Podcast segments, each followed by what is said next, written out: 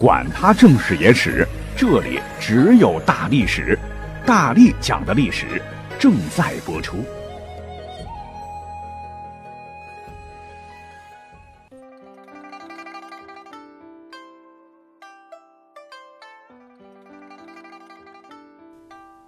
上期不是做了一回澳门回归二十周年的节目吗？我就突然觉得，嗯，时光过得好快哈！二十年囫囵吞枣，稀里糊涂，眨眼间我就已经到了不惑之年了。再嗖的一下，二零三九年十二月二十号，澳门回归四十周年的时候，妈呀，老夫都六十了，哎，真是白驹过隙呀！真这就是弹指一挥间嘛。但我还是希望自个儿能一直跟上这个时代，以更加接地气、更加符合你们。习惯的这种语言，呃，跟更加多元的听友们更长久的一起来聊历史啊，希望不是我的一厢情愿吧？因为最近我明显感觉到好像越来越困难了。比方说，呃，如今刷个微博，哎，我这个八零后经常会碰到一些奇奇怪怪的缩写。截止目前，我只能勉强破解一小部分啊。比方说，XMLY，这啥玩意儿啊？好像谁比谁强都可以用，对吧？比如说大力丸比金城武，XMLY 啊，还有什么 NBCS？我以为是呃 CS 这游戏牛逼的意思哈，原来不是，是 Nobody Cares 的缩写。呃，比方说我非常不 NBCS，各位的长得胖，好吧？嗯，但是有一些啊，确实难度太高了，搞得我这脑壳子疼哈。像什么 XSWL、CQY、XFXY。呃，D B Q K Y，好吧，啊，我我已经不明觉厉了。那对于这些我们都看不懂的这些语言呢，哎，说实话，也引得一些社会上的人呐，对这种现象的看法啊比较谨慎，说啊，零零后啊，这都是你们发明的，你们就折腾下去吧，我们的汉语可能会大受影响啊，云云。其实我个人觉得还好啊，就像二十年前我们的五二零、八八六、幺三幺四、幺七九八一样啊。这只是一小部分有共同兴趣爱好的圈友们相互之间的交流互动语言啊。从社会语言角度来讲的话，它有个专业术语哈，叫做社会隐语行话，也可以被称作民间秘密语啊。在汉语史上又有秘密语、市语、切口、春点、锦语等多种称谓。那咱们现在常用的，比方说挂彩呀、反水呀、跳槽、走穴、跑路等词儿，其实也都是来自于这些隐语行话，是一种特定的民俗语言文化现象，且自古都有。那各位如果不信的话，我举个例子好了，大家都非常熟悉《智取威虎山》中的那句经典台词吧？什么“天王盖地虎，宝塔镇河妖”，脸怎么红了？精神焕发。怎么又黄了？防冷涂的蜡，摸呵摸呵，正晌午时说话，谁也没有家。哈，乍一听这说的啥玩意儿啊？那么结合故事情景，就是说当时我军的侦察员杨子荣乔装后上了威虎山呢，见到土匪头子坐山雕后，这老家伙比较狡猾狡猾的，为了试探杨子荣是否真心来投，便高声训斥：“天王盖地虎！”意思就是你小子胆儿可肥呀，竟敢来惹你的祖宗生气！杨子荣听罢，立马回了一句：“宝塔镇河妖啊，我可是真心来拜你山头的。如果真要这样，哎，就让我从山上摔下去，摔死，掉进河里淹死。哎，这样的黑话，也就是典型的隐语行话。说白了，就是从日常生活中联想、交流、沟通中得到的约定俗成的套路。再比方说，杨子荣上山的时候，守山的土匪让他甩个慢，就是自报家门。杨子荣回答：“烧干锅慢。”哦，对方马上知道他姓胡，啊，为啥呢？哈，因为烧干锅，把锅都烧糊了呗，取谐音。慢就是姓氏啊，如果你姓王，你可以回答他虎头慢；姓白是雪花慢啊，等等。再比方说，我们都熟知的金庸先生的武侠小说《鹿鼎记》，哎，大家伙都看过吧？我们可以把这个书啊翻到第四十一回，原文是：天地会的口号是“天父地母，反清复明”，但当遇上身份不明之人，先将这八个字颠倒来说，倘若是会中兄弟，便会出言相认；如是外人，对方不知所云，也不至泄露了身份。庄外和屋顶上有十七八人齐声喊道：“地震高冈，一派西山千古秀。”厅中群豪叫道：“门朝大海，三河河水万年流。”屋顶有人道：“哪一堂的兄弟在此？”钱老本道：“青木堂做兄弟的迎接众家哥哥，哪一堂的哥哥到了？”这原文呐。要说起来哈，天地会这个组织历史上真有啊，是清代民间的秘密结社之一，以拜天为父、拜地为母，反清复明得名嘛。对清政府来说，那你就是谋逆的组织啊。那为了保密，天地会内部就逐渐形成了一些密语、暗号等。以上说的都是啊。但是书中写的，其实啊，金庸先生也有不周全的地方啊。如果在真实的历史场景下，你要问对方哪个堂口的，绝对不能大拉拉的问啊，你是哪个堂的啊？这边喊我是青木堂的啊。其实呢，这就破了规矩，就没有仪式感了。那什么才是问哪个堂口的正确姿势呢？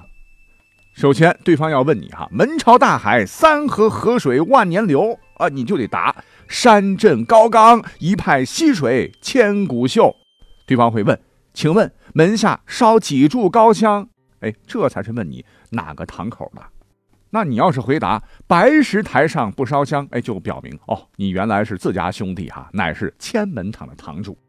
呃，当然了，天地会是个比较严密的组织，还有其他的隐语哈。比方说，他们会将核心机密称为根基。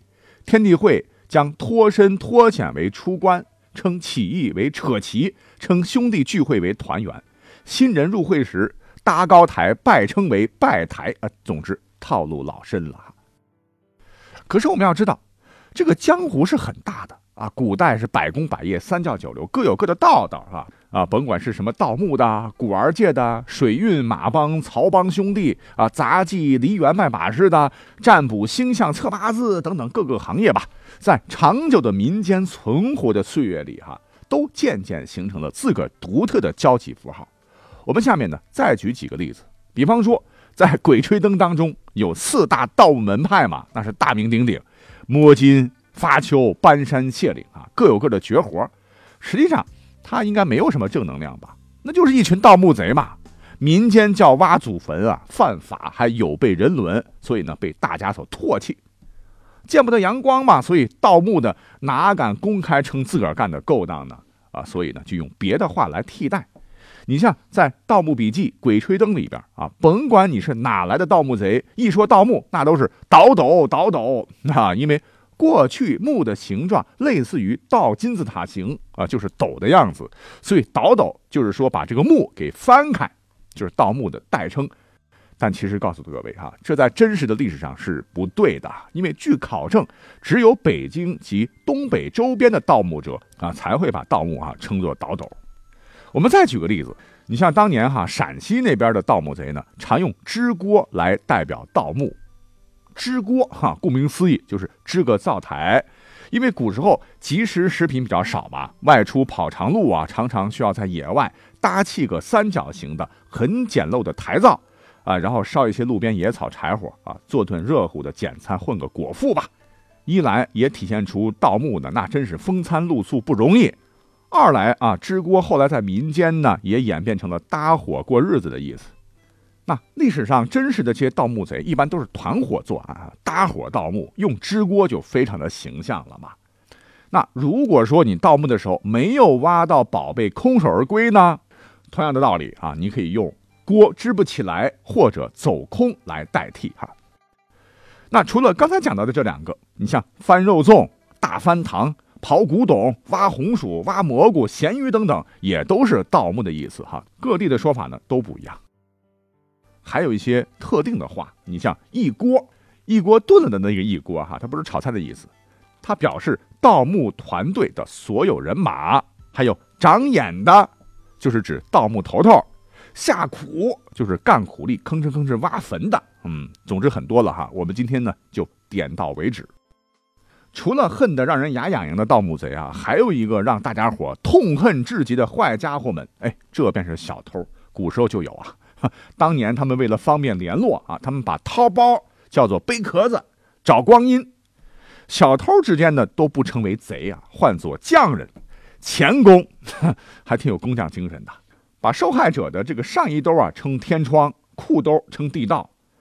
比方说有两个毛贼啊，如果在车上这么对话的话，一定要小心啦！啊，说山后有一个老仓，上天窗有安头，我们挖完以后接地。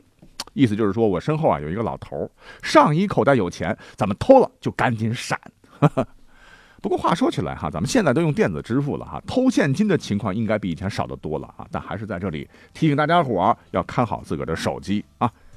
那么在各行各业当中啊，中九流其实呢也有个职业，那就是相面占卜测八字。古时候呢也有他们自个儿的一套话啊。举个例子，他们经常说啊，尖是一条线，星是一大片，作为他们这个行业的准则吧。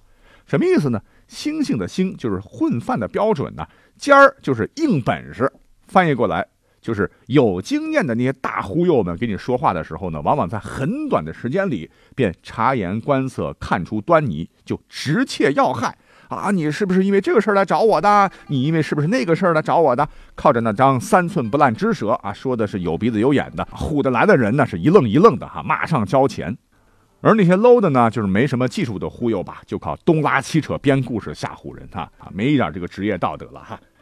好，我们扒到这儿呢，呃，不能只讲阴暗的啊，我们再讲两个明面上的行当啊。你比方说古玩界，你像我对古玩就比较感兴趣，但是兜里没有钱，只能看看啊。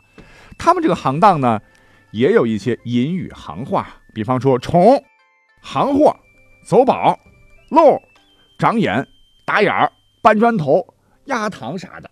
啊，这些个隐语也挺好玩。你像虫，就是玩家们最好的藏品，压箱底的玉石；压堂呢，那就是镇店之宝。